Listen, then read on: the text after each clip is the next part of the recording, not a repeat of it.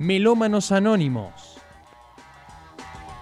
Bienvenidos a un espacio de sonidos e historias analógicas, la música y los discos que marcaron distintas generaciones en un podcast de melómanos para melómanos. Melómanos Anónimos. Salgan al sol.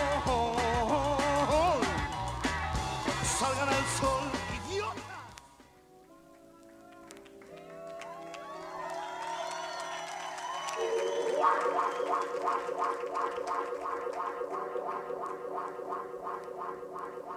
you.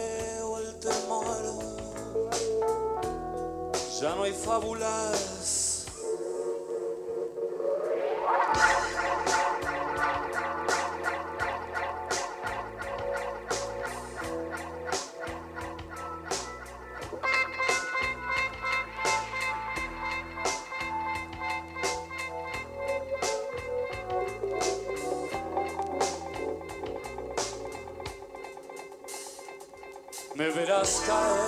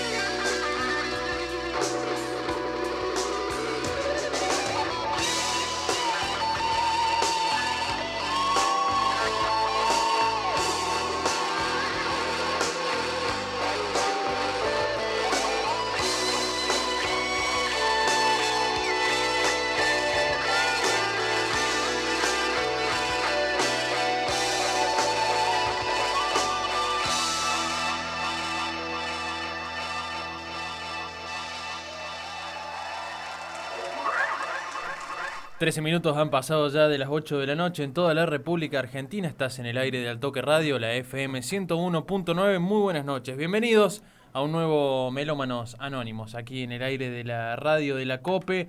Estamos de nuevo encontrándonos con música analógica, con música en vinilo, en disco de vinilo. Hoy comenzando con uno que estuvo cumpliendo años hace poquitos días. Vamos a estar charlando de eso, por supuesto. Eh, Darío Bertoccioni, mi nombre, les doy la bienvenida hasta hoy un ratito antes, nueve y media de la noche. ¿eh? Juega Boca, así que va a ser transmisión de relatores.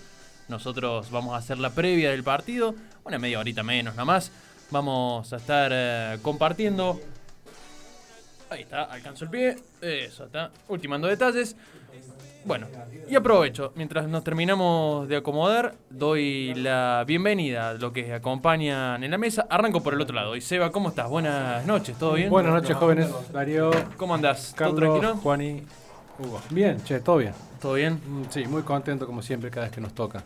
Bueno, me alegro, me alegro. Es el, el ratito de los jueves El- para bajar sí. ese, ese cambio, ¿no? Eh, ¿Cómo andas, Hugo? Buenas noches, ¿todo bien? No, muy bien, muy bien. Como, como decía Ringo, it's getting better, mejorando. Ringo que se pegó un porrazo los otros días. Sí, está grande ya, pero anda haciendo macana. Eh, se pegó un porrazo y se levantó como si nada, después Sí. de haber dolido. Después, eso duele el otro día. Sí. Sí, sí, sí. A mí igual me hubiera gustado estar corriendo como está corriendo Ringo a sus 82 Claro. ya. Sí, 82. Tiene un estado, el tipo, envidiable. Impresionante. Así, bueno, este. ¿Cómo anda Juanito? Juan es un detestado de acá, así, moviendo, haciendo señas. Pone acá, hacia allá. Sí, el DT. El DT. El DT. ¿Qué hace Juan? Y buenas noches. Buenas noches, ¿cómo andan? ¿Todo, ¿Todo bien? bien? Bien, bien, bien. Bueno, me alegro. Bueno, Carlitos también acá. Que, Carlitos está. El, me- el que mejor está. Se tiró así en la silla, está tomando una cervecita y dijo: Vengo a relajarme. Me parece muy bien. A relajarse y esperar, muy bien. Me parece perfecto, es lo mejor que uno puede hacer esta hora. Bueno, comenzando un nuevo programa y decíamos un ratito menos, una media horita menos, programa corto, pero no por eso va a ser eh, menos intenso. ¿eh? Hoy duda. tenemos un programa Al contrario. espectacular. Que- cortos, seguramente. Creo que coincidimos, no lo hemos hablado mucho, pero creo que todos coincidimos en que es una de nuestras temáticas favoritas este, que incluso daría para una toma 3 en algún momento. Sin duda. Sí. El problema es que La semana del Lore No, Caño. to- El mes del Lore el Caño. Claro, sí. no están los discos que uno quisiera tener Ah, igual. Lo que Falta- pasa es que habría que hacer trampa y decir, bueno, Sí. Laurel Canyon fue el principio y podríamos seguir avanzando. Claro. De Eh, poquito. Ahí me diste el pie para el próximo. porque es el sonido de California, en realidad. Sí, ahí me diste el pie para el próximo. Sí, sí. Porque este sonido Sí. de California le dio el pie al rock psicodélico. Mm. Temática del programa Sí, que viene. señor, sí, señor. Pero no nos vamos a adelantar todavía al, al programa que viene, ni al programa La tiro. este. Está difícil. No nos vamos a adelantar mucho, Estoy pensando en el catálogo. No nos vamos a adelantar mucho porque tenemos una señora efeméride y hay que ponerse de pie para el efeméride de hoy. decía la chiqui. Eh, Cuando nombraba a Villa Cañas. claro, sí. Me pongo de pie. Está co- 27 años. 27 años, confort y música para volar. El Unplugged no Unplugged de Soda. El disco que recibió varias negativas para ser realizado previamente, porque tuvo por lo menos tres o cuatro negativas de parte de Soda, entre paréntesis Gustavo. No quería. porque no quería eh, acotarse o bajarse al formato netamente acústico.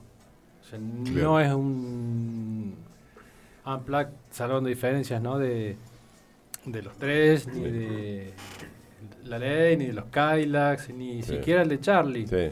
Y si vamos para afuera, ni los Stone Temple Pilots, ni Pearl Jam, ni Alice. Chains, ni. Kiss estuvo bueno también, pero no entró. Sí. Y el tema era esto, eh, querer hacer un disco de versiones, reversiones. Si vos Claro. escuchás esta canción, no parece La Ciudad de la Furia. No, claro. No, para nada. claro. Conserva quizás el bajo con un tiempo más bajo, Mm. pero es otra cosa. Y eso es lo que hizo. En la mayoría de las canciones hizo reversiones de sus versiones originales. Sí, más allá de los tres Soda, la orquesta atrás, los músicos de sesión que acompañaban también. Sí, eh, tremendo. es, eh, el, el espacio, cómo estaba dispuesto también, ¿no? La, la sala. Eh, en una época que el mercado latino se abrió con la cadena MTV, ¿no? En aquellos 90, recién mencionaba, hubo un montón de unplugs. Eh, Sí, fue el, el boom y, es- y ellos no quisieron, no, no digo caer en el montón porque hubo grandes acústicos. Sí. Pero como era Cerati, no le pintaba hacer acústico porque él tenía un millón de cosas para dar y queda demostrado en este, en este, en este disco, que hay versiones que están muy lejos del original. Sí, Son súper... Un disco de versiones al estilo. Yo, lo- yo veo casi Claro. original. muy a Claro. estilo bocanada el disco. Sí, tiene... En algunas partes, así, muy. Iba, iba para allá. Iba por ese lado. Me parece que. No sé si en el mismo momento que lo. 96 sale este, Bocanada creo que sale 2000 Y- y en el 2000, medio- 2099 creo que es Y en, Bocanada. Sí. el, me- y en el medio está Dynamo también, que es un Sí, poco de... pero- Dynamo está antes. Antes, antes. La idea, antes. la idea esa de samplear, Sí, de mucho viene- sample.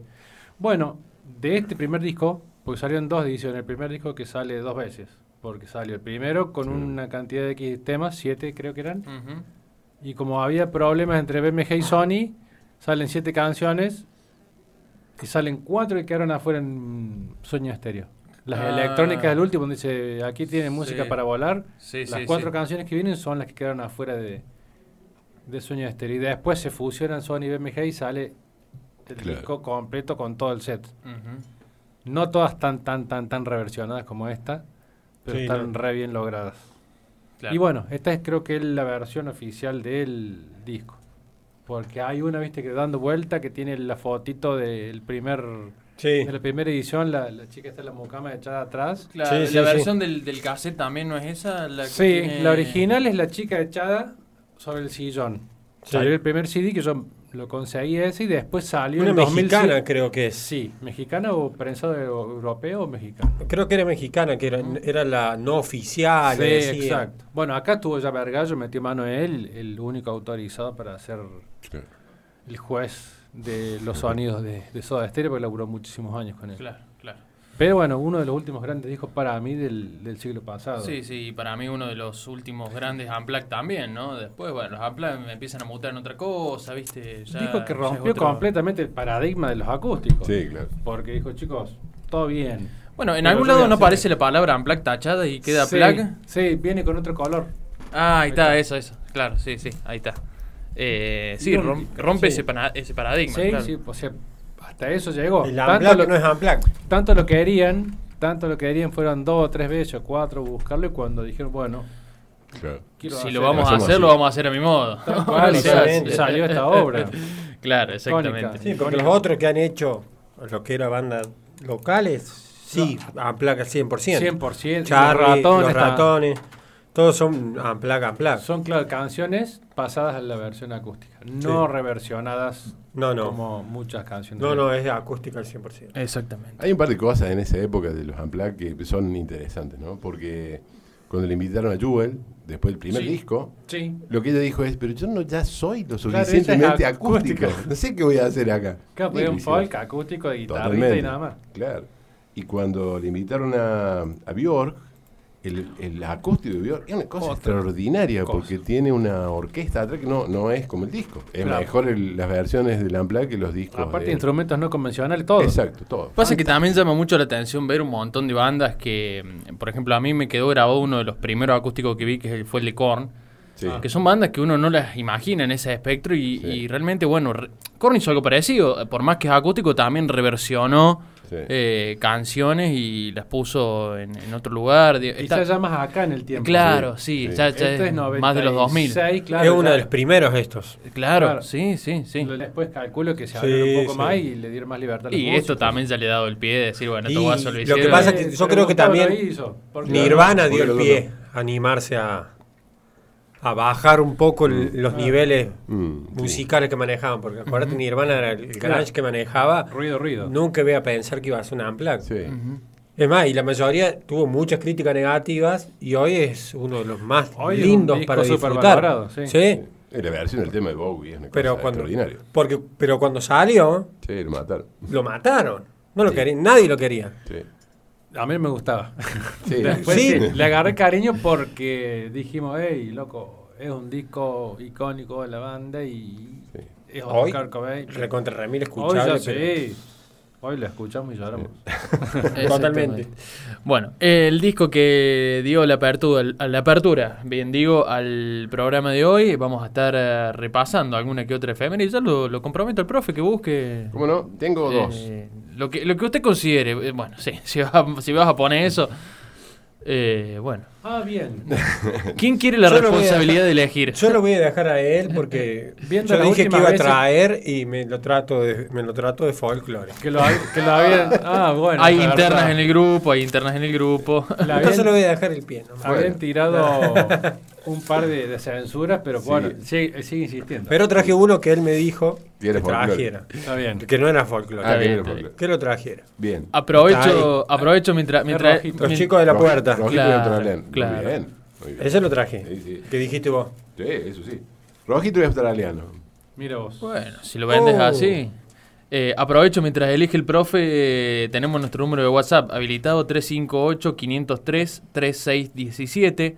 358-503-3617 para que nos escriban, para que nos manden su mensaje, lo que les parezca, lo que les guste, si tienen algún comentario, algún tema referido a lo que vamos a estar charlando en un ratito, que es el sonido de California, el sonido de Laurel Canyon, nos mandan un mensajito y eh, bueno, por supuesto vamos a estar interactuando. Acá por privado me mandan un mensaje diciéndome que el de Nirvana es el mejor Unplugged. Bueno, listo. Sí, uno de los mejores, sin duda. No sé si el mejor, mi amigo Mariano dice acá. Eh, está bien, Está buenísimo. A mí me gusta pero el de Kiss. no sé si es. Y el de, ¿El de qué? El de Kiss es hermoso. Yo creo que los trajo de vuelta los Kiss. Decía, eh, los Kiss. Sí, sí, che. sí. Se acordan de los que. Bueno, veo la manzanita ahí, así que bueno, ya veo de qué se trata el disco. o Sí, sí. Cuente usted la efeméride.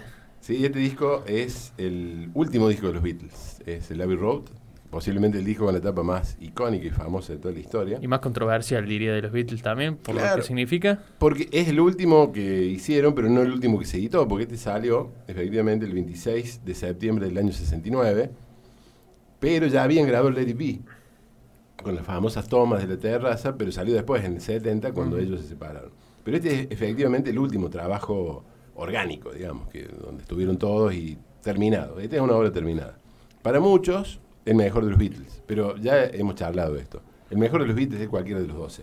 Sí. Depende del día, digamos. Pero es el disco también que tiene esta famosa leyenda de la muerte de Paul McCartney también en la Claro, tapa, ¿no? que aparece descalzo y toda esa Y cada uno como que representa un personaje Sí, sí. dentro de un En velorio. escena, sí. Se iba a llamar Himalaya el, el- el disco y el plan era ir al Himalaya a sacarle la foto. Ninguno de los cuatro quiso ir y McCartney dijo, pero no, vamos acá, sacamos una foto en la calle. Hicieron eso.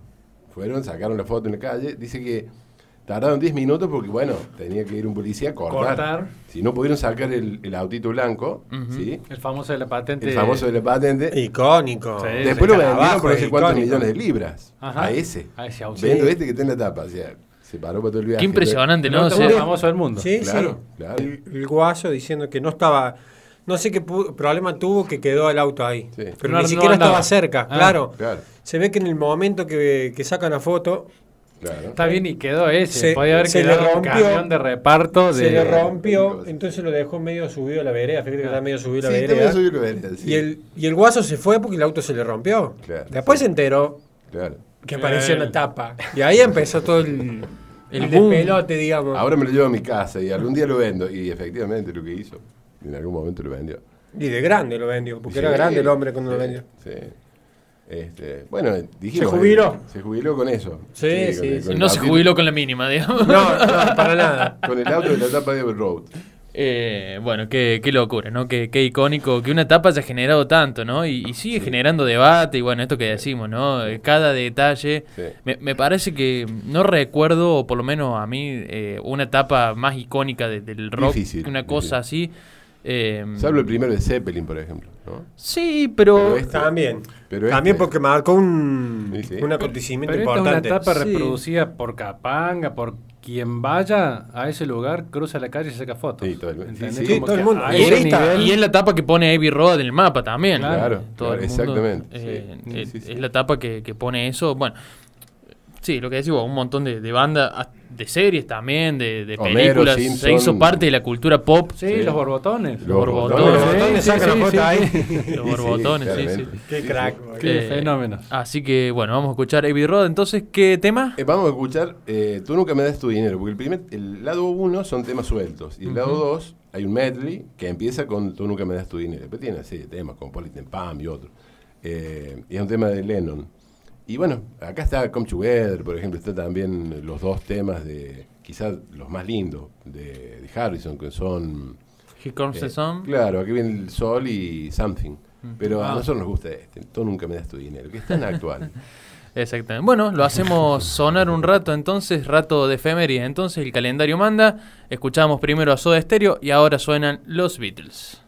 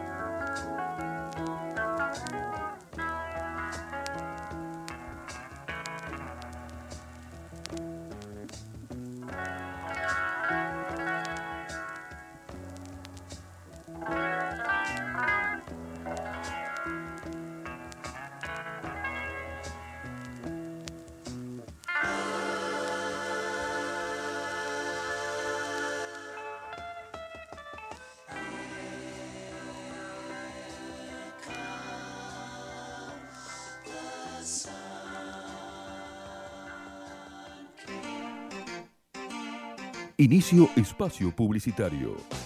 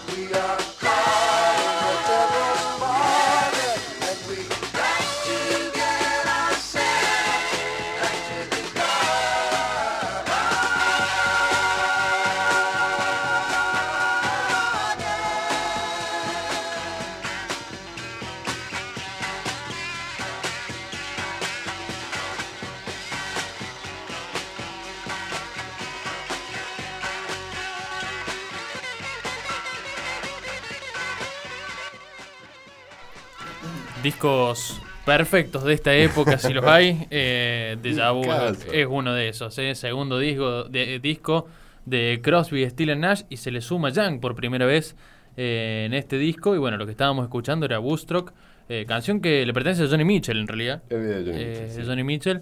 Que mm, hay una historia muy curiosa con esta canción porque Johnny Mitchell no se sabe bien, eh, viste que hay historias cruzadas. Hay versiones que dicen que no le invitaron a participar en el festival de Woodstock. Hay versiones que dicen que la desorganización fue tal que nunca la pudieron acomodar para tocar. Eh, y Johnny Mitchell, en la versión de ella, es que eh, iba a salir en la televisión, un programa del prime time de la Sí. televisión norteamericana, por lo cual no podía viajar. Por lo cual hizo esta canción inspirada en, en lo que le habían contado de Woodstock. Claro. Eh, ella estaba de novia con Graham Nash, creo que en ese momento. Sí, con Nash, que es inglés. con sí. Nash. Bueno, igual medio que en esa época. No importaba, sí, bien, pero era un recién venido, digamos, que venía del Hollis. En el Eh, momento que la entrevistaron estaba de novia con él. Claro, Claro, en ese momento, sí. bueno, y dice que cuenta, eh, hace esa canción inspirada en lo que Graham Nash le cuenta por teléfono después de que se baja del escenario, eh, en, en un teléfono en algún lado, en medio de la granja de donde estaban, eh, le cuenta lo que había sido el festival y bueno, ya escribe Woodstock. eh, hizo popular la canción antes de que ella misma la editara, me Sí, parece. sí, porque Sí. lo saca después. Sí, Eh, esto es en el 69, en el 70 creo que la edita. sí, sí. Em, este, bueno, y es el segundo disco, ¿no? Que decíamos de, de Crosby con Steve Nash, se le suma Young. Demasiado bueno para durar mucho, o sea que Claro. en algún momento, no sé si sacaron, ¿cuántos más sacaron esto? Ya se pelearon. Y No, sé. sacaron varios, Sí, sacaron varios. Lo que sí, pasa es que en el fondo eran dos, dos dúos. Eran Exactamente. Crosby Nash por un lado y Ujú. Stills y Young por el otro. Porque Eh. está esa, esa anécdota de que antes de que apareciera este, Neil Young, Stills lo trae. Y los otros dicen, bueno, pero no lo conocemos. Ah, Sí, porque es canadiense el. Claro, dice, pero ustedes no me han visto tocar la guitarra con él. él Claro. sabe. Sí, pero venía de Buffalo. eh, De Buffalo Springfield, Springfield. claro, claro. Lo que pasa es que Crosby, Tilly Nash es una, es una, una super banda, digamos. Sí. Porque vienen de los Hollies, de, de Claro. De, Es una versión La de Billy. Bond y la pesada en Claro, claro. versión Los 60, californiana, sí, digamos. exactamente. Y, y el disco es buenísimo porque bueno tiene ese, ese marrón añejado con Está esa buenísimo, foto como si fuese el viejo este y, y lo- y el disco tiene esa onda también eh, Sí, está buenísimo. eh, es- Mirá quién le dieron la escopeta. claro Claro, sí, exacto. Al más tranquilo de todos. Le erraron. Eh, pero bueno, eh, si recién se enganchan, estamos haciendo la toma número 2, el volumen 2 de eh, Laurel Canyon, el sonido de California. Bueno, repasando a Crosby, Steel Nash and Young. Eh, si hay que hablar del sonido de California, hay que hablar de ellos. en el medio. Sí. Eh, me parece que es el, el mejor preámbulo arrancar por ahí. Eh, así que bueno, vamos a, a repasar un poquito en este volumen 2. Ya en el primer programa habíamos hablado algo, habíamos ya comentado, habíamos escuchado también. Pero bueno, hoy vamos a seguir repasando discos. Doy el pie con este y avancemos por donde les guste, por donde les parezca. Eh, Mientras le dejemos te cuento, este es el segundo, ¿no? El segundo. Y acá está. El primero. El primero es Crosby, Tilly Nash. ujú. Y esa etapa donde están sentados en una eh, en un sillón frente a Como un casa. sillón, sí, sí, sí. Dicen que eh, habían sacado habían sacado varias, ya estaba di- listo el disco y buscaban una tapa. Este y sacaron esa foto donde están al revés. No es Crosby, Tilly Nash, sino están Nash. sentados al revés. Cuando se dieron cuenta, fueron a buscar inmediatamente la casa. No estaba más la casa. Porque la habían. estaban haciendo otra. Así que no pudieron hacer de nuevo la, la, la toma y quedó esa. Y le dieron con esa nomás. Este, que es la famosa esa. Están ahí como en, como el zaguán, digamos, de casa en un, en un sillón. Claro, viste que los yankees tienen Sí. una construcción en seco que hoy Claro, mañana no. madera. Sí. Así que no estaba la casa. Lo buscaron, lo En buscaron. tres estaba. días te hacen una casa. Sí, Sí, sí, es, sí, sí. son prácticos. Sí, sí. En ese sentido son súper prácticos. Así es. Exacto. Eh, por donde quieran seguimos. Diga. No sé. ¿Dónde te podemos Donde ir? usted quiera. Ya que lo nombraste. Y sí, ya me quedo pendiente del programa pasado No, también, me claro. quedé con las ganas. Bueno, vamos al reino. Esta vez trajimos el nuevo. Porque la otra vez trajimos el viejo. bueno, Este. Y si yo lo quiero, puedes vender alguno si quieres. ¿no? y no sé. Así como va. Estás monopolizando. Vamos a ver cómo suena este. Vamos a ver cómo suena ver- este, sí. ver si lo vende al otro o no. Estás monopolizando el, Suena el blue. lindo. Y lo que pasa es que el otro lo quiero mucho. Y este también. El otro no menos. El uno nomás. Este disco es Blue de, Este es Blue, de Johnny Mitchell. Eh, este es el que trae Taxi Amarillo, Taxi amarillo, Blue. sí, bueno, y- taxi amarillo y All I Want. Exacto. Bueno, Y My Old Man también. Claro. lo vamos a escuchar un rato.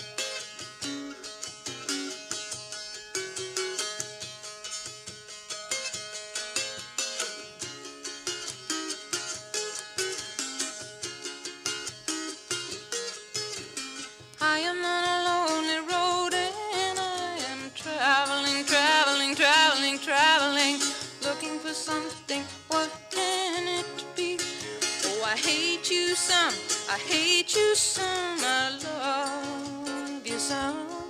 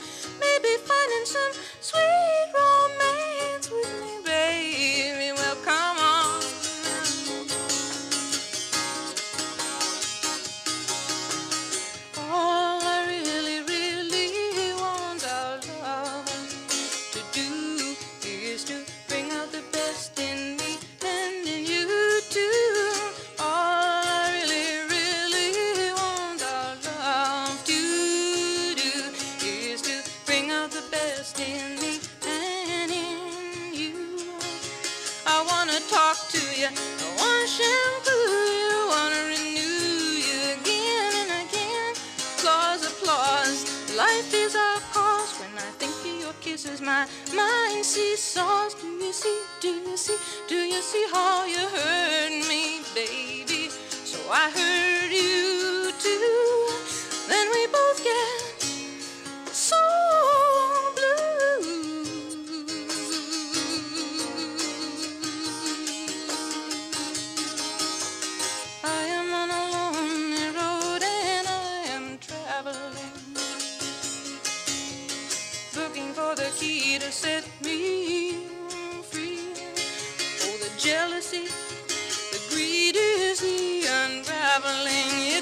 Unraveling, and it undoes all the joy that could be.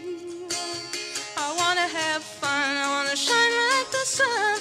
Wanna be the one that you wanna see. Wanna knit you a sweater, wanna write you a love.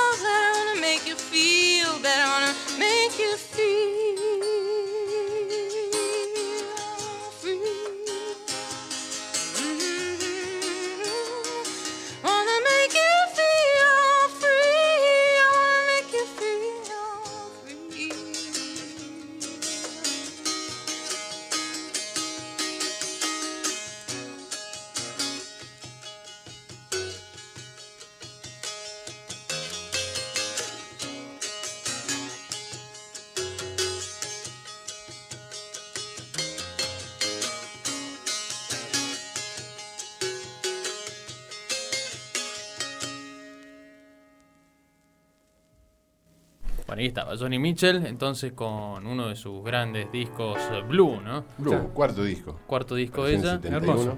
Sí, Hermoso, hermoso. fantástico. Este es el disco que se graba al mismo tiempo que Tapestry de Carole King. Ah, Ujú. en, la, en, el, en el estudio al lado. Exactamente, ese que tenés ahí. Acá está. Este, y que por ahí se otro cambiaban. que quiero. Porque el piano que tenía Johnny era mejor que el piano que tenía Carole King. Entonces por ahí hay algunos Claro, yo temas. le tocaba el piano. Claro, Toca. claro. Este, y este es uno de esos discos, digamos. Este, está en el centro el sonido de, de Canyon. Este, porque ella apareció en algún momento en Lol Canyon eh, que venía de otro lado, digamos. Venía de la otra costa. Pero Bueno. como la movía estaba ahí, Hay una cuestión que no hablamos mucho en el otro programa, eh, que hicimos hincapié por ahí en algunos más referentes, pero Laurel Canyon también fue un centro de no solamente esto que se le llamó el milagro del folk rock, Mm, sí. sino que después eh, Mitchell que venía de Canadá, la misma Carol King que viene de Nueva York Claro. con otro tipo de sonido y Sí. empieza a experimentar con lo que empieza a pasar ahí. Sí. Después tenías a Zappa, tenías los Doors que también estaban ahí, pero que era otra cosa, ¿no? No, era Tenía, otra cosa, sí. Eran parte de esa estaban, comunidad. claro, Me mata, ahí, me mata que eh, era otra no le gustaban los hippies. No, Pero bueno, vivía ahí. esta- Estaban ahí. Estaba estaban ahí. Pero vivía ahí. La movida estaba ahí. Estaban Claro. ahí. Claro, si la, la Pero casa no los importante. soportaba, los odiaba. La casa más estaba importante era la de Pero era lindo lugar. Pasa que en esa época también, me digo que la movida del rock pasaba por ahí, porque si después Sí. vos te ibas para otro lado, por ejemplo el lado de Nueva York, Sí. ya tenías la movida de la música disco, la movida Sí. de, de otra cosa que, que no, no Sí, tenía mucho lugar. Lo que parecía avanzar era esto, básicamente, ¿no? Porque mm, esto es lo que era más nuevo. Lo, lo otro era muy repetitivo. digamos, No, no, no. Acá es donde se movía. Este, en Nueva York pasaban otras cosas, me parece a mí, ¿no? Del otro lado pasaban otras cosas. Me parece que acá, se, acá confluyen, además, eh, los que eran de la zona, digamos, este, más los que vienen, como Johnny Mitchell o Carol King, digamos. Entonces, lo que, lo que va a pasar con Royal Canyon también es que van a originar un sonido que es el sonido de California. Totalmente.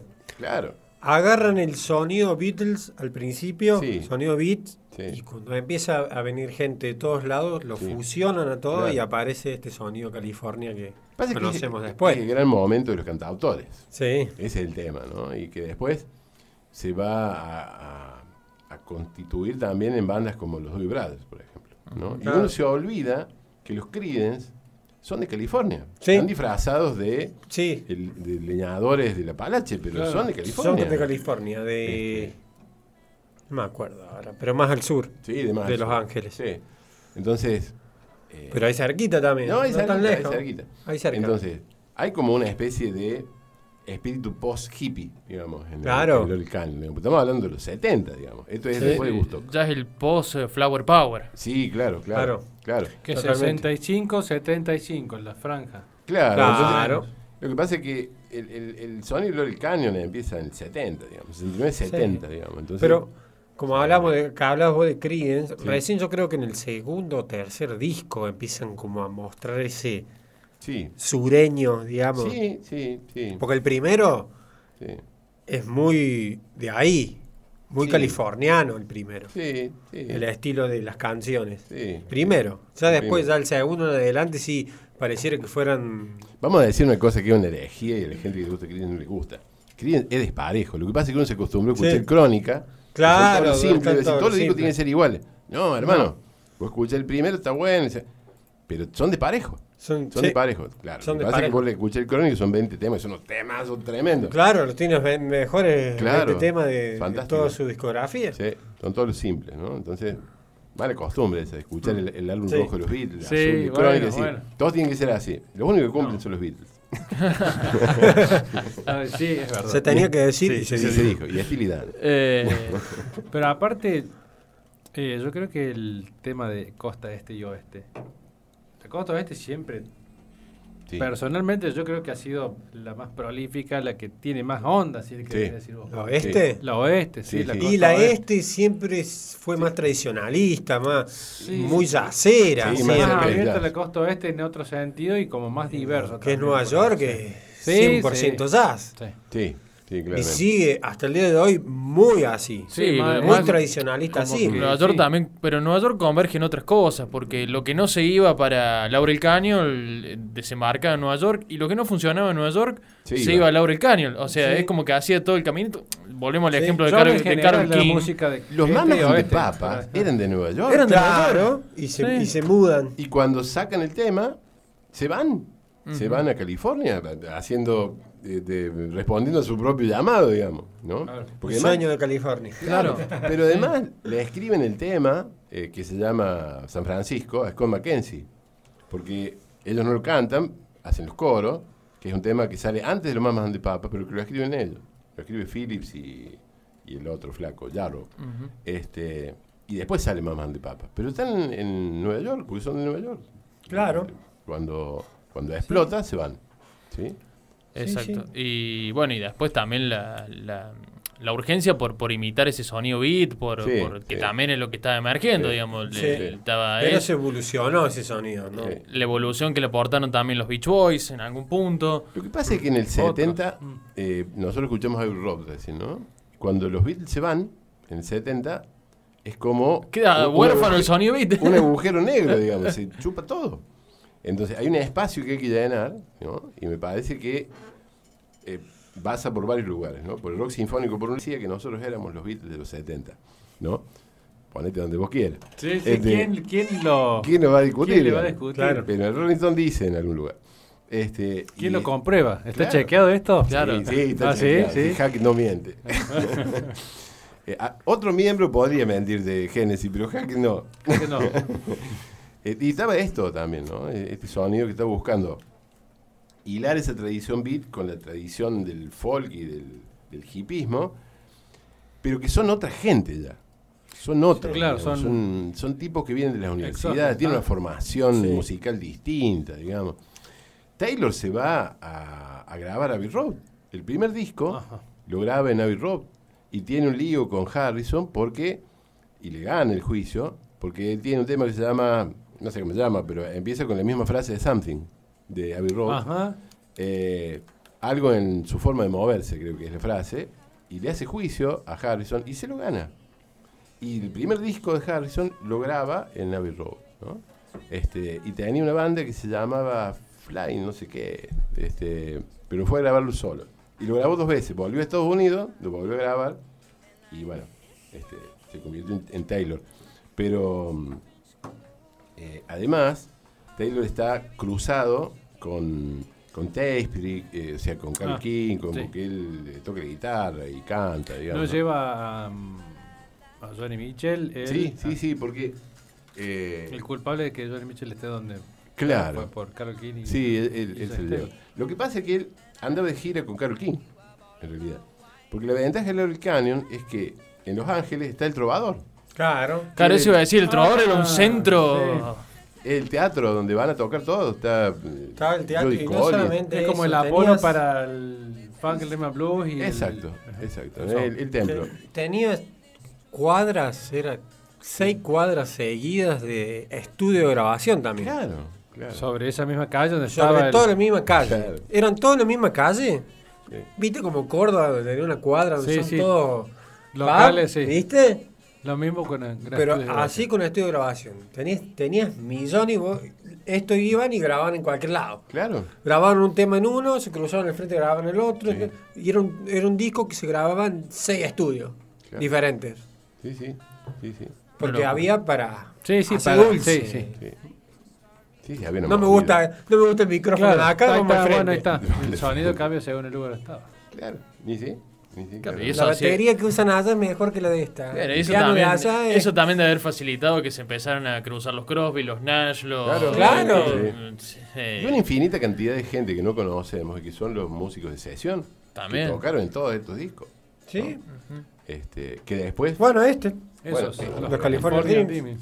O los, Los Eagles. Dreamers. O los Eagles. Que Los era la banda de, de Linda Ronstadt. Hasta, hasta que se fueron de ella. Era la banda de Linda Ronstadt, no lo conocía nadie. Este, y ellos también nacen ahí en esa, en esa movida, ¿no? Y evolucionan. Evolucionan Y desde el folk rock, digamos, hacia, hacia un sonido que sigue siendo siempre el sonido de California, ¿no? Hasta finales de los 70. Impresionante. Seguimos avanzando entonces. eh, no sé, Juani, si querés, eh, tenés algo ahí, lo que te guste. Sí, yo me voy a ir por el lado. Es ya fusión. pero es fusión con justamente este rock eh, californi- cal- ah, Californication, vas a ver. Traicionar. no quiero traicionar mis. Traicionó el inconsciente ahí. Bueno, sí, también son de California, vale, Sí, vale. sí, Sí. Totalmente. Vale, vale. Pero no, no. Esta dislexia. de- Californianes. Este. O sea, reversiona Reversiona. de jazz eh, eh, canciones. Bueno, vamos a poner lo que sería Gabor Sabo. Es un guitarrista que hacía jazz fusión. Ujú. Lo fusionaba con todos los estilos. Y llegó justo un momento que pisa eh, tierra estadounidense y se empieza a nutrir de lo que era el rock en esa época. y se aventura a hacer eh, un rock fusión y justo cae en California para hacer. Justo cae en Los Ángeles para Ni hacerlo. más ni menos. Ni más ni menos. Y entonces hace este rock ya fusión eh, usando todos covers de eh, todos artistas justamente de, De la zona. Claro, exactamente. Qué lindo. Eh, Sony parece que fuera de acá, ¿viste? Sí, sí. y usan una banda, usa una de banda influencia. del estudio de grabación que él, eh, donde lo va a grabar, que es Impulse, eh, que se llaman los ¿cómo se llaman? Los California Dreamers. California Dreamers. Dreamers. ¿Por qué será? Creo Vamos, que está mismo. más que claro, ¿no? Fui allá, me encontré un par de pibes que se llaman así y tocamos. Porque son de Eh, ahí los músicos. Claro, son todos de ahí. Claro. Eh. Pero bueno, hay de todo, hay con de todo acá para. Él Para dije, allá me lo veniste, me dieron ganas de escuchar. Sí, sí, lo ha vendido Sí, muy sí, bien. sí. Yo, yo- yo- Está buenísimo. Hago trampa Eh, porque ya lo escuché este, ya lo escuché lo que no, hace no, Está bueno, no. está bueno, está Eh, bueno. Es lento, mucha guitarra acústica, pero Bueno, ¿Cómo es? lo vamos a escuchar un ratito y después bueno. charlamos sobre esto. Eh, está bueno, eh, yo lo escuché y está muy, muy bueno. Eh, es distinto, pero suena familiar. Eh, es lo que Tiene dice un Juani, aire, ¿no? como quien dice. exactamente, es lo que dice Juan. bueno, vamos a poner un, un cover de. mm, de Mamas and the Papas. Ah, buenísimo. Eh, así que bueno, después charlamos un rato. Perfecto. Play.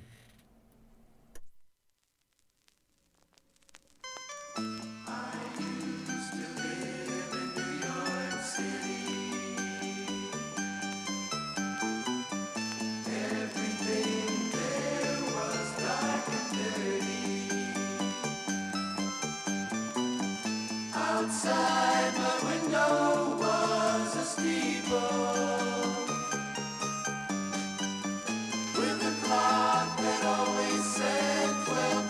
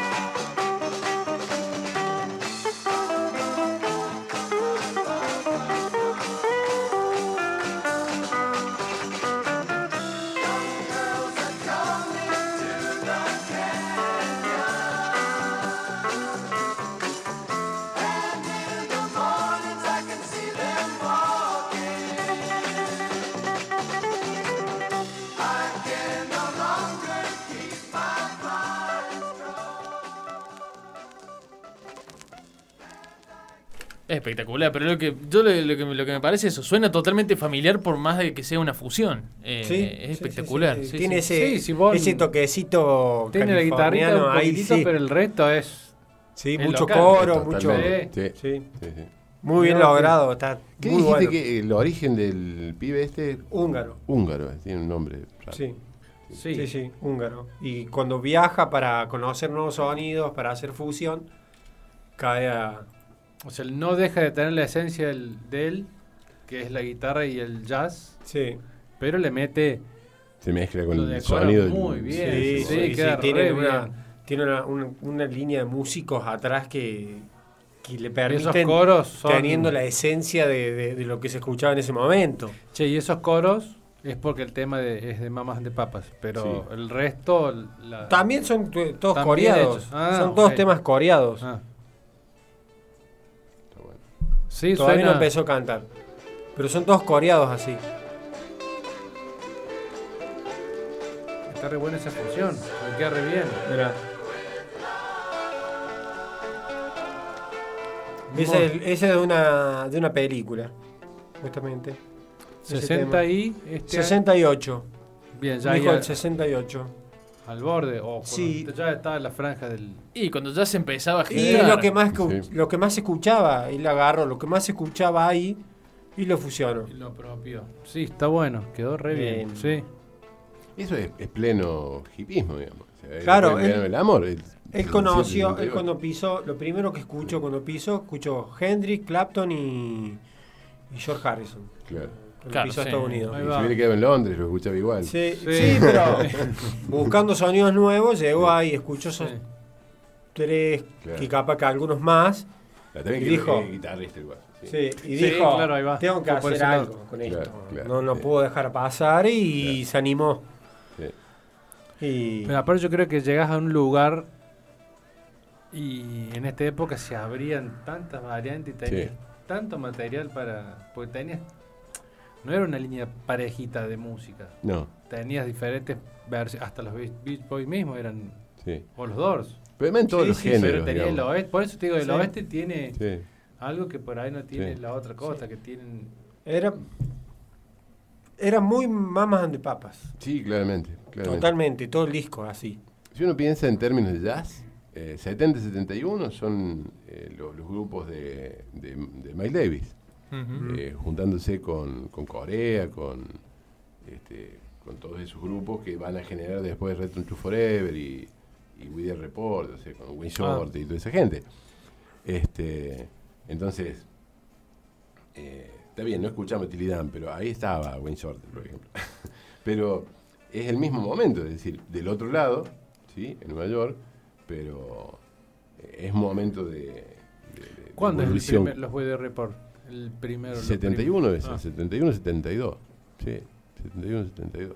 ¿Ya desde el principio estaba Jaco? No, No. no, no. No, ya entra después de Black Market, Ah. debe ser como el quinto recién. ¿no? Ah, bien. Este, porque están. Alfon Mausson es el, el baterista. Ah, sí, pero el baterista. También yo y- tenía como baterista el. Alfonso. y, y Ayrton Moreira están este y, y después después de Black Market Black Market es el último Sí. con esta gente sí sí Ah. sí entra después sí Claro, pues ya en los 80 entra a hacer sus delirios. Sí Sí. Eh, Mira, ahí está sonando White Rabbit, sí, Jefferson Airplane. Le da un pie al rock psicodélico de mostrar Ese lo que- corito, este corito está bueno. la experiencia de, de las sustancias, a cómo se vivían. Claro, esto también eh, está bueno porque eh, ya cada sustancia empieza a marcar cada cosa también, ¿no? El- el- Claro. Con las sustancias en, Londres pasaba Esto una es- cosa, acá pasaba otra. eh, Esta es la- este es el reflejo de- de- del, del cuento que más se, Sí. se leía y se sabía en esa época, que era Alicia del País de Maravilla. Sí. el famoso colegio de Alicia eh, Lo hicieron, lo hicieron infantil, pero eso no es infantil, eso es el viaje de un tipo. Sí. A mí no me lo Un experimento. Sí, a mí no me lo venda que No, no, infantil. no. Eso, el viaje que se pegó un guaso, boludo. Toda esa cuestión, yo estaba hablando con un, un- compañero del trabajo. Los dibujos de los 60, vos ves Tommy Jerry, Sí. todo lo que sea, sí son oscuros. son ¿no? oscuros Si le buscas lado divertidos porque bizarro, sos sí. chiquito, ves algo, un pajarito, un canario, un gato, un correcamino, un coyote, pero Son oscuros. son oscuros. Sí. las- las Hay uno, mira, te voy a nombrar Tommy Jerry. Sí. Hay uno que se va al cielo, Ah. el guaso. sí claramente Cuando está San Pedro, que es gato, anotando a la gente que entra, Sí. Anotando a la gente que entra, aparecen tres gatitos adentro de una bolsa con agua. Claro. O sea, esos Claro, tres sí, gatitos sí. los tiraron a un Claro, río sí, y se sí. murieron ahogados. Sí, sí, una locura, boludo. Sí, sí. Una locura. Sí, sí, sí. Es- O sea, te ponías a ver realmente Hoy fríamente el sentido. Claro. Totalmente. ¿Por qué estamos como estamos? Claro, sí. Homero no fue el primero del No, viaje, no, se no, fue no. ahí a la pirámide. Amamos le cosas oscuras que recién ahora se nos cae la ficha y, Claro, sí, y sí, caemos sí. como Sí, sí, sí. piezas Sí. de dominó. Sí. Guardemos la psicodelia, guardemos la psicodelia porque ya me parece que va a ser el programa que viene. Eh, Sí, sí, sí. Va a ser, pero me interesa Claro, eso que tenés ahí arriba, Seba. eh, Como dijimos recién, el culpable entre De muchas que fusiones. tenés vos ahí en el Claro. Carol King Carol King. y el amigo... El, el jamón del medio, digamos. Sí, el jamón del medio. Sí. Bueno, es James. A mí James me pasa Taylor. con James Taylor como con otros músicos. No conozco toda la carrera de James. Pero me pasa que yo escucho algo de alguien que me gusta y sin saber su carrera, sin saber su Sí. historia, me gusta. Sí. James Taylor me pasa con él, me pasa con Elvis Costello, me pasa lo mismo. Ah, sí. Ah, Yo crack. escucho algo de Costello sin saber Sí, claro. su carrera musical y me gusta, me pasa Claro. con quién también, Screaming Trick, bueno me gusta Ah, Screaming Trick, pero Mark. Lanegan también, Sí. me pasa con Dave Matthews y Ah. Dave Matthews Band. Sí. Sí, bueno, esas bandas, y bueno, capaz tienen 20 discos, pero yo escucho o conozco tres. Pero si escucho algo de ellos, Sí, te gusta. me gusta. No Sí. sé por qué causa esa. Bueno, James Taylor tiene una historia particular. Eh, cuando estudió en Córdoba, Vos, no James Taylor. no sé, imagínatelo a James. ¿Qué medicina? ahí? No, estaba en el Paseo de las Pulgas Qué Sí, sí. Vamos Eh, mal entretenidos. Compramos unas revistas que venía con CD, Sí, el uno. Y uno de esos CDs Sí. eran lecciones de guitarra. sí. Venía en una época, era muy, muy, muy famosa esas tiradas. Y una de esas revistas trae el hit, o uno de los hits que es eh, Fire and Rain. Ah, sí, Fuego y Lluvia. Sí. que Canta y creo que, Simon. no sé si es el anterior, Puede ser. del anterior disco. Y venía instrumental, venía la intro, los acordes, bueno. Sí. Yo creo que ahí, yo ahí descubrí James Taylor en el 97. Sin escucharle vos. Sin escucharlo vos, solamente escuchando la guitarra porque era hermosísimo cómo sonaba Claro. esa canción, esa Claro. intro. Claro. Después lo escuché y digo, ah, James Taylor, y la canción es hermosa. Sí, Yo creo que por eso también me quedó ese Sí. amor a escuchada aleatoria de cualquier cosa que escuche de él me va a gustar. Y aparte la voz me gusta mucho también. Él tiene una forma de cantar. Sí. Apenas escuchas te das cuenta. O te gusta o no, quizás. James. Taylor por ahí es medio, Sí, a mí me para el que no lo conoce, es medio heavy, medio pesado, es medio denso, Sí. escuchar, pero a mí me encanta. A mí me Yo me escuché, creo que es el quinto. Después de su disco hit, viene el Walking Man, el caminante. Bueno, Y bueno, Tenía uno de los grandes- traerlo. Uno de los grandes. Yo, tengo y. Yo busqué el primero. ¿eh? Tengo Gorila y tengo otro que aparece él Yo el único que así tengo. en, el- Sí. Que me la tapa, no sé cómo se Este me llama. lo ¿Y qué trae Carlos. trabajador? Ay, no me acuerdo, no me- la verdad que no me acuerdo. Sé que Gorila sí, porque está como en un traje Sí, blanco así sí, caminando así caminando, para adelante. sí, sí. Y el otro no me lo acuerdo. Sí, Está como- de traje blanco también, pero Sí. mirando de frente al, Ah, al ser. disco. Eh, lo que pasa es que mi referencia es antidiluviana, digamos. Y obviamente aparecen los Simpsons también. Ah, por supuesto. sí. como todo lo bueno. Como En el bueno. capítulo de Homero va a la luna. Claro, sí, claro. ¿Sabe por qué? No. Porque en realidad hay una película que es la referencia de los Simpsons, que ya no sé cómo se llama, que es sobre astronautas que se pierden en el espacio, Ah, eh, que son dos astronautas, y, y hay uno que es fanático de Sweet Baby James. ajá. Y bueno, pasa la película, uno se muere y el otro vuelve, y el, el- el tema de los títulos es Sweet Baby James con la, con la cápsula volviendo a la Tierra. E- Esa es la referencia. Y bueno, y ahí entra James. Mete un par de. Sí. Ah, más nuevo el que tengo. Este es contenido rock pop. Rock, rock pop JT. suave de contenido. Se llama el disco. ¿Cómo se llama? JT. Ah, JT. En sí. 1977. ¿Y debe ser que trae Hombre Trabajador? O el, el palo. Y capaz que peguen el palo. Digo, la referencia a mí es muy vieja porque yo me acuerdo de ese porque el cassette de la Rosita. Más que la foto. No, Pero. No tiene pocas canciones. Bueno, ahí lo, ahí lo vamos a, a buscar. Lo Cinco. recomiendo. A mí me gusta James Taylor y quien banque su tono, su, Sí. su ritmo, porque es un tipo que canta bastante lento también. Es folk. Tranquilamente, Sí, digamos. es muy sí. tranquilo. James Taylor, a mi gusto, es uno de los grandes músicos folks. Sí, claramente. de los 60, 70. Sí. Vamos a escucharlo. no sé qué hace. Vamos a Sí. escucharlo. Vamos a escucharlo entonces. Tema 1 es. Uno del uno. Caminante. Bueno, suena James Taylor.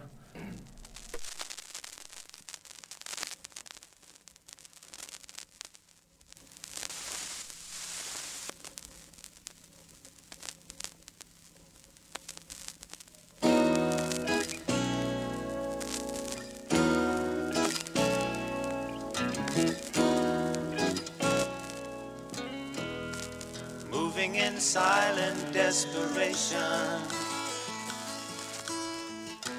keeping an eye on the Holy Land. A hypothetical destination. Say, who is this walking man?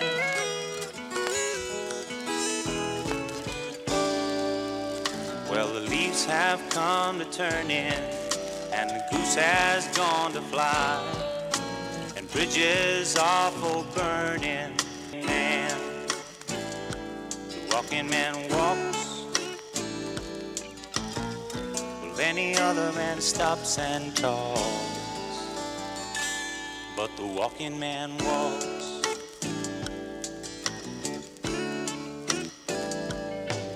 Well, the frost is on the pumpkin, and the hay is in the barn, yeah. And Pappy's come to rambling on, stumbling around, drunk down on the farm.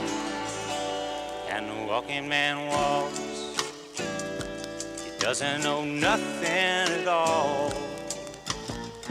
Any other man stops and talks. But the walking man walks on by, walk on by. Most everybody got seed to sow. It ain't always easy for a weed to grow. No, no, so he don't hold the rope for no one. The sure one's always missing, and something is never quite right. Ah, but who would want to listen to you kissing his existence goodnight? Walking man, walk on by my door. Well, any other man stops and talks, but not the walking man. He's the walking man. Born to walk, walk on walking man. Have wings to fly.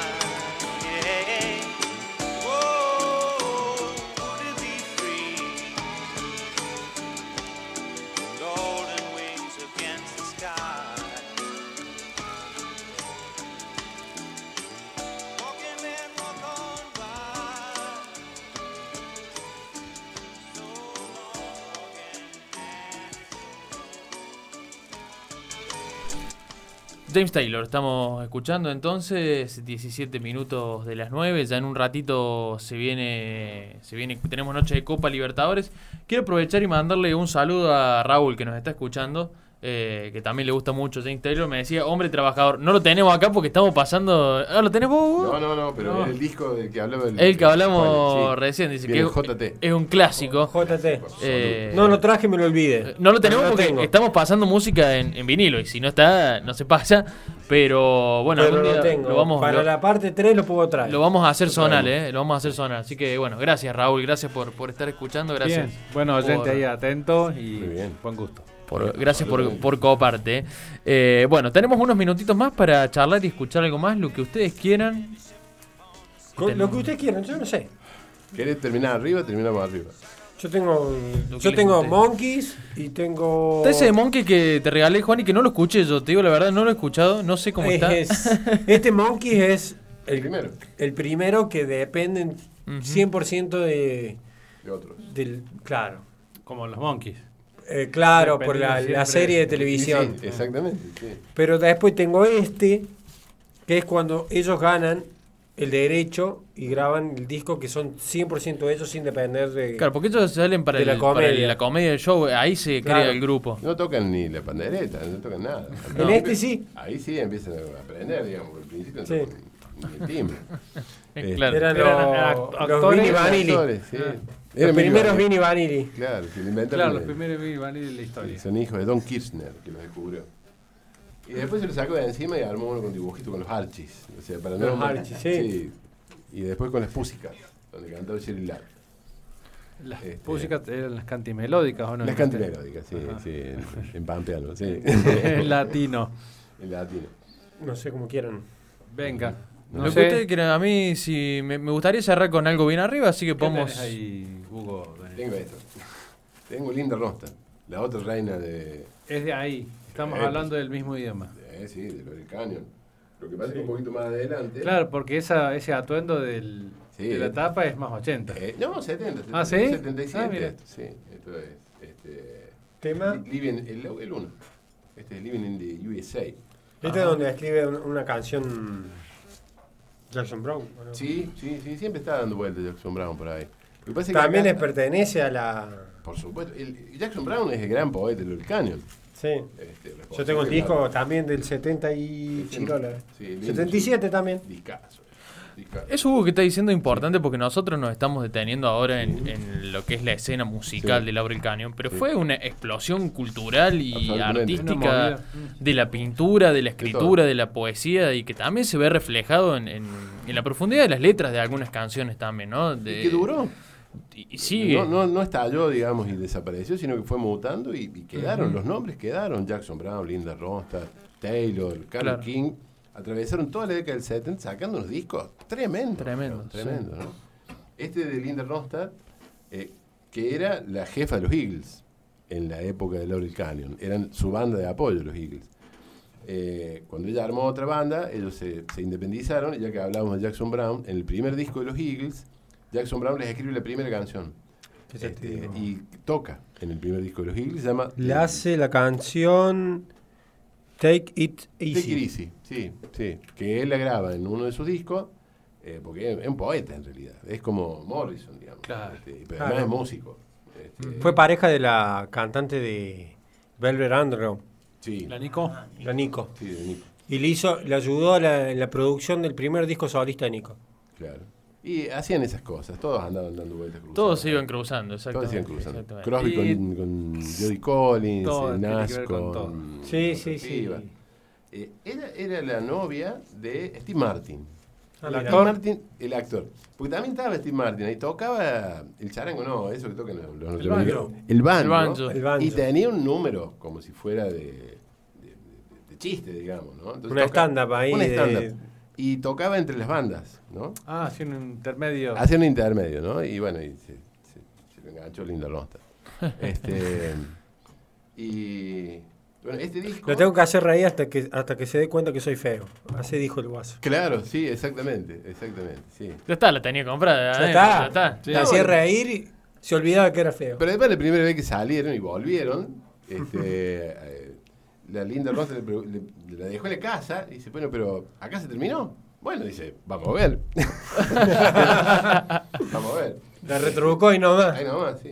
Este, bueno, este disco eh, es de la etapa, digamos, eh, de finales de los 70, Linda Ronstadt, donde saca dos, tres, cuatro discos que son extraordinarios, digamos, que es antes de la New Wave, después saca uno, y me parece que lo escuchamos acá, que pasamos un, un tema, eh, que hacía una versión de un tema de los Hollies. Eh, o en algún otro programa, ya no me acuerdo. Claro, sí. en algún Sí, participar de dos. mezclan las cosas. la- La esquizofrenia es complicada, Sí. digamos. pero- Este, y en este hace una como un recorrido del, del repertorio de la música norteamericana. Se llama Viviendo en Estados Unidos. Y el primer tema fue un simple que fue absolutamente exitoso, que es un tema de Chuck Berry, que se llama Back in the USA. Ese es. Uh, sí. Un rock and roll. Temazo. Sí, señor. Un rock and roll puro. Sí. Bueno, vamos a escuchar entonces, tenemos tiempo, vamos a escuchar este, volvemos y hacemos el cierre para el pase con relatores. ¿Cómo no?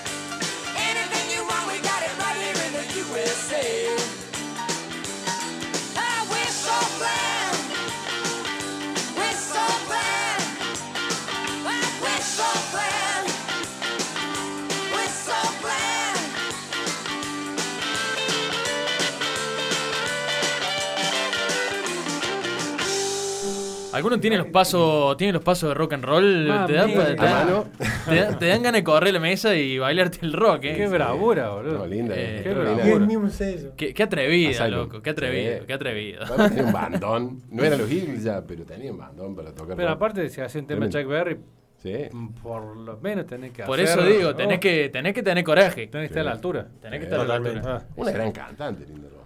Eh, no sé si lo suficientemente ¿Cuánto reconocida. Hizo un tema con Barry Gómez. ¿Cuánto hubo? El rey de. ¿Cuánto hubo? ¿Cuánto el rey de la barredora. Eh, loco, Estoy esperen, pensando, estoy esperen, esperen que se apague el, el micrófono para hacer negocio, Claro, no por favor. en, en vivo. Por favor. Y le meto presión, le meto presión.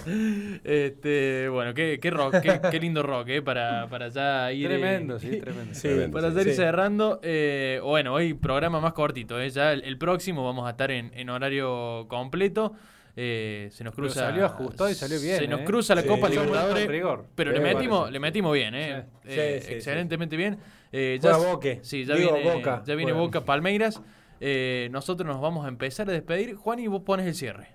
Bueno, es mucho más tranquilo. Pero no sí, vamos a no tan- importa. Pero lo hemos nombrado tanto que no vamos a Sí. quedar con las ganas. Y sí. Claro, algo, sí, claro. sí. Creo que si hacemos un a relato algo de Jackson Brown. también, ¿eh? ¿Eh? ¿Podemos relatar el partido? Que a su vez es un cover, Muy bien. lo que voy a poner. Ah, sí. De un cover de. Gary Davis. Ah, mira. Que lo escuchamos con Darío el otro día en casa y Muy bueno, ¿eh? nos convencimos. Va, me terminó de convencer él de que me lo dejara el disco. Estaba ahí dudando, lo pusimos y dije, no, ¿cómo vas a, a dejar ir esto? Es un discazo, está buenísimo. Y, y bueno, creo que no me equivoqué. Va- vamos a ver, vamos a ver si usted opina lo mismo. A mí me gustó. El último disco de Jackson Brown es del año pasado. Ah, mira vos. Sí, sí. Terrible. A mí me gustó.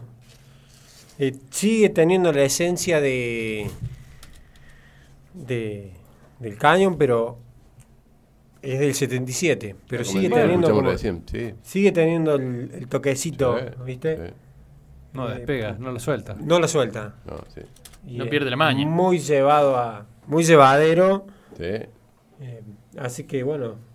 Si es su primera birra, aprovechen ahora a abrirla. Están en horario, están más que en horario. Sí. O si están haciendo Es temprano, comer con un vino encima, sírvanse. de Llenen la copa. Exactamente, Totalmente. exactamente. Y aprovechen y escuchen. Estoy de acuerdo. Nosotros nos vamos, empezamos a marcar el final. Ya viene Bocas Palmeiras, terminamos un ratito antes, le entregamos eh, la transmisión a Relatores en vivo por la M750. Nos vamos con esto. Gracias, Seba, Hugo, Juani, Carlitos también. favor. Gracias. Eh, ya nos, Nos volveremos vemos. a encontrar la próxima con programa completo hasta las 10 de la noche. Esto ha sido Melómanos Anónimos en el aire de Altoque Radio. Quédense que ya viene Relatores. Chao.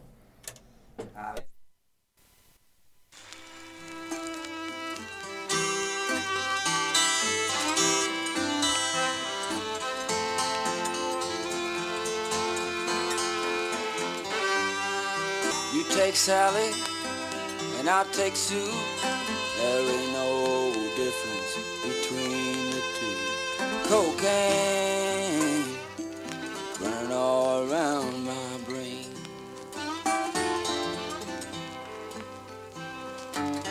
Heading down Scott, turning up Maine, looking for that girl who sells cocaine. Cocaine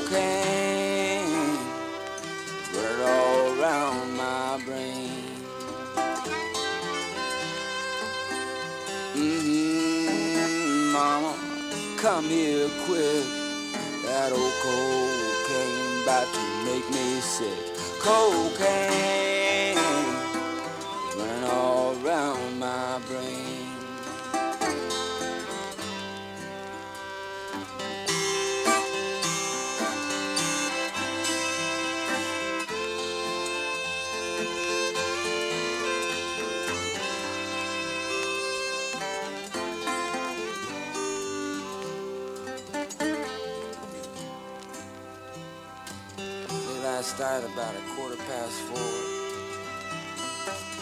Donnie come knocking down my hotel room door. Where's the cocaine? Said it's running all around my brain.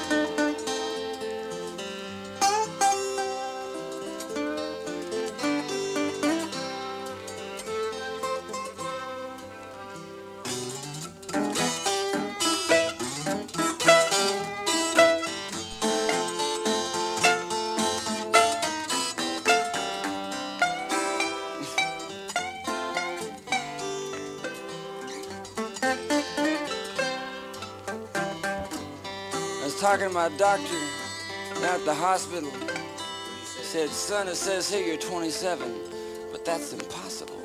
Cocaine, you look like you could be 45.